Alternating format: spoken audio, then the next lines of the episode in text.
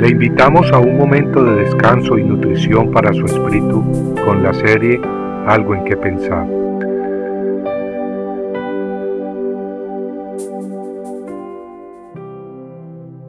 No temas, Dios está contigo. No temas, porque yo estoy contigo. No te desalientes, porque yo soy tu Dios. Te fortaleceré, ciertamente te ayudaré.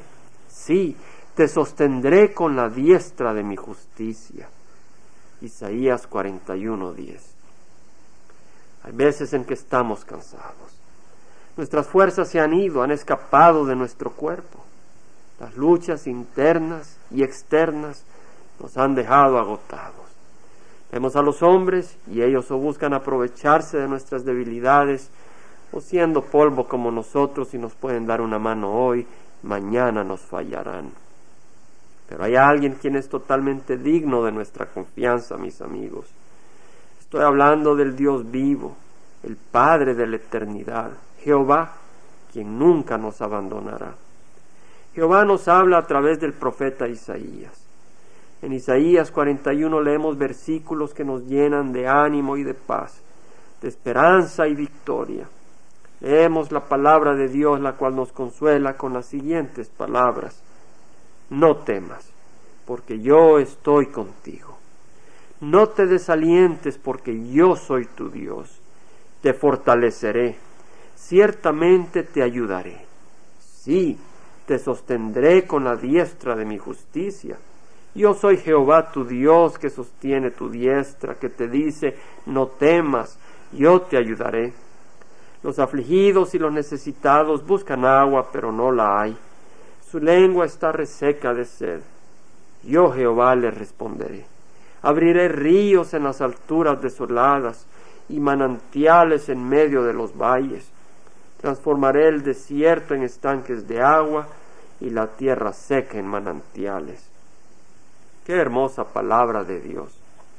David, un hombre de carne y hueso como nosotros, logró grandes proezas grandes victorias. David derrotó a miles de sus enemigos y venció en circunstancias imposibles de vencer para el hombre, pues sabía que para Dios nada es imposible. David sabía lo que era pasar por aflicciones, por tribulaciones y angustias, pero también sabía en quién esperar. Aprendamos de él.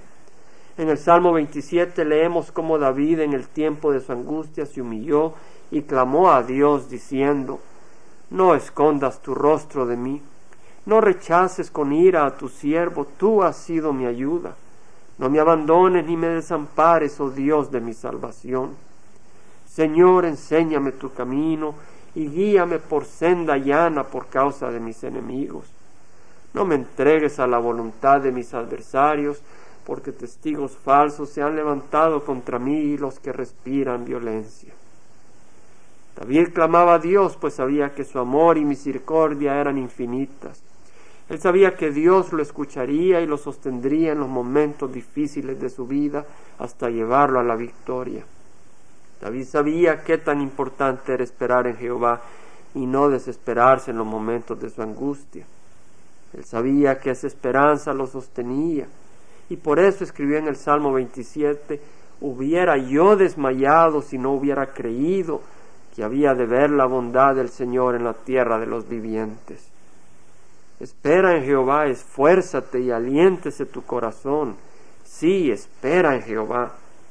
Amigos, escuchemos esa invitación hermosa que nos hace David, aquel que llevado desde su humilde cuna, de su posición de pastor de ovejas, fue levantado como un gran guerrero y llevado hasta el palacio como rey de Israel y sobre todo escuchemos y recibamos en nuestro corazón las dulces palabras de nuestro Dios.